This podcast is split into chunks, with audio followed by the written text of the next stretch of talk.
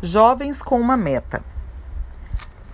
Trecho do jornal Árvore da Vida, título Na Hora H. Traçamos aqui, definimos ali, fazemos planos, tudo anda bem, até que de repente tudo vai por água abaixo e nada do que planejamos dá certo.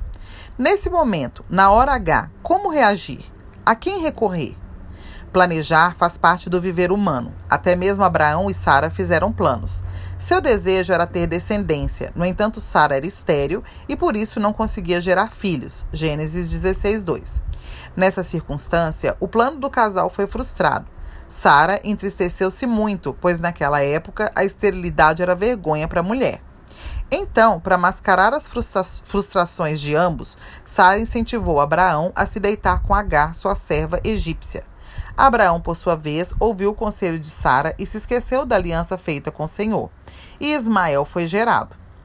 Na hora H, Sara indicou Agar para dar continuidade à descendência de Abraão, porque creu apenas no que viu. Certamente Agar era saudável e capaz de gerar filhos. Por essa razão, Sara não pensou duas vezes ao entregá-la ao marido como solução do problema.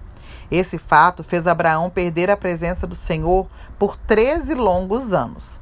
Muitas vezes, quando nossos planos não dão certo, rapidamente tentamos solucioná-los com H em nossa vida. Esquecendo o Senhor e sem o consultar, confiamos em nossos instintos. Foi exatamente dessa maneira que Sara agiu. Tentou livrar-se do problema usando soluções próprias. Contudo, por ser auxiliadora idônea de Abraão, sua atitude deveria ser a de incentivá-lo a orar e buscar a resposta no Senhor diante da circunstância. Sua precipitação carnal gerou Ismael, com trágicas consequências para os filhos de Israel até hoje. Jovem, muitas vezes nossas precipitações na hora H geram problemas para nós, para o nosso futuro e para as pessoas ao redor. Isso é muito sério. Não podemos ser egoístas pensando apenas na solução dos nossos problemas e esquecendo os que nos amam, inclusive nosso Senhor. Deus já havia prometido numerosa descendência a Abraão e Sara, mas pelo impulso natural, Sara tomou essa decisão radical. Quando o Senhor apareceu novamente a Abraão, lembrou-o de sua promessa, provando que era fiel. Um ano depois nasceu Isaac, o filho da promessa. Quando nos voltamos ao Senhor, ele revela seu plano para nós.